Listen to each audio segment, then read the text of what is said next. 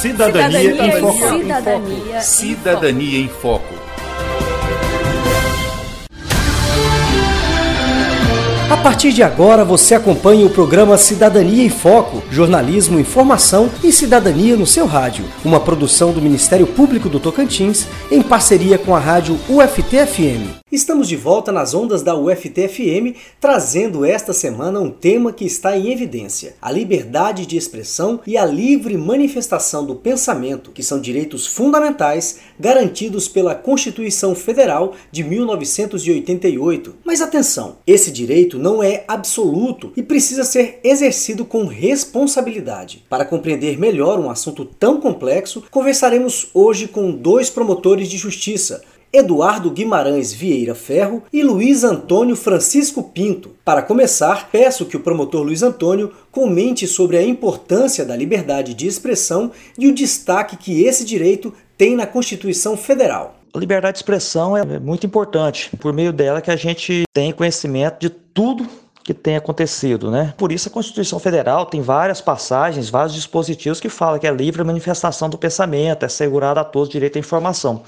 Então esse é um direito sagrado. O cidadão, ele por muito tempo teve restrição ao conhecimento, restrição à informação, tanto uma questão tecnológica, que hoje nós temos muito mais tecnologia, mas também por questões políticas, né? Na época da ditadura militar. Então não tínhamos conhecimento do que nos envolvia, principalmente no aspecto político. Então isso é indiscutível, não podemos abrir mão desse preceito. Mas e sobre os limites da liberdade de expressão? Gostaria que o senhor também comentasse sobre isso. O direito à liberdade de expressão, ele é sagrado, mas ele encontra limites. Limites na razoabilidade, limites no direito do outro. Então, assim, eu tenho direito de fazer a minha manifestação, mas desde que ela tenha respeito ao direito do outro e não seja anônima. Eu tenho que dar nome, eu tenho que me apresentar, eu posso expor minhas ideias, mas eu também tenho o dever de me apresentar. Se eu falar algo indevido, algo irresponsável, algo criminoso, eu vou ser responsabilizado. Tanto é que tem debate hoje as fake news. As fake news, elas não são liberdade de expressão. A fake news, ela deturpa esse direito, porque a liberdade de expressão, ela encontra limite na lei, ela encontra limites na própria Constituição Federal. Ela não é absoluta. Você tem direito de se expressar, mas com responsabilidade. Eu passo agora a palavra para o promotor Eduardo Ferro. A minha pergunta é: o que pode acontecer com quem ultrapassa os limites da liberdade de expressão? Aquele que exerce o seu direito de liberdade de expressão em desrespeito à imagem e à honra de outra pessoa pode ser responsabilizado criminal e civilmente.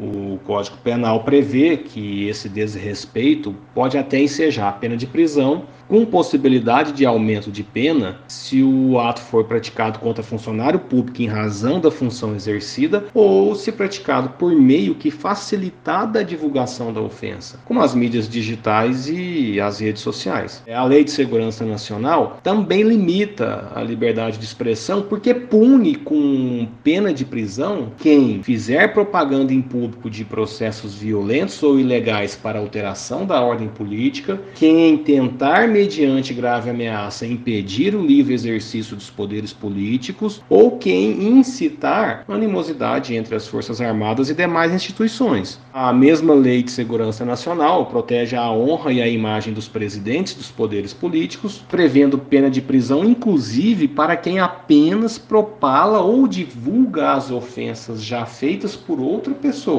Então se engana quem pensa que pode usar a internet para falar o que bem quiser, não é verdade? Coloco essa questão aqui porque são muito comuns os crimes contra a honra e os crimes de ódio na internet. A honra, a imagem, a ordem política e o livre exercício dos poderes também são protegidos no meio virtual. Doutor Eduardo, algumas pessoas foram presas recentemente em Brasília por determinação do STF por supostamente estarem envolvidas em atos antidemocráticos. Podemos entender então que elas podem ter excedido além dos limites das liberdades de expressão e de manifestação? O que tem sido noticiado na imprensa é que ao menos parte dos fatos investigados estaria ligada ao direito de liberdade de expressão exercido de maneira abusiva ou ilegal. Mas, em termos acadêmicos, se houver um inquérito policial instaurado para apurar crime previsto na Lei 7.960 de 89, em tese a prisão temporária seria cabível. De mesma forma, se houver um inquérito policial instaurado para apurar crime doloso, cuja pena de prisão supere quatro anos, e havendo necessidade da prisão para assegurar a ordem pública, a instrução criminal ou a futura aplicação da lei penal, em tese a prisão preventiva também seria cabível.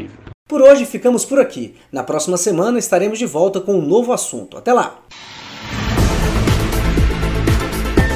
Esse foi o programa Cidadania em Foco, uma produção da Assessoria de Comunicação do Ministério Público do Tocantins, em parceria com a rádio UFT-FM. Produção e redação: Flávio Herculano. Apresentação: João Lino Cavalcante. Edição: Jales Barros. Revisão: Luciana Duailib. Coordenação de jornalismo: Alaíla Milhomem. Cidadania, Cidadania em Foco. Cidadania em Cidadania em Foco.